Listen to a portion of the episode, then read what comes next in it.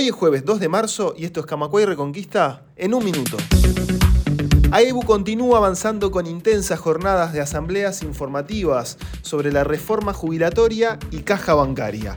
Mañana viernes se desarrollarán actividades en el Chuy y en Salto. En tanto, en Montevideo se realizará una actividad en el Banco Heritage.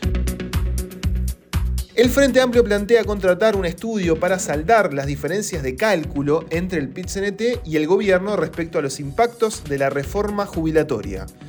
Se pretende que se analicen las distintas metodologías utilizadas por el Cuesta Duarte y el oficialismo en la proyección de las pasividades.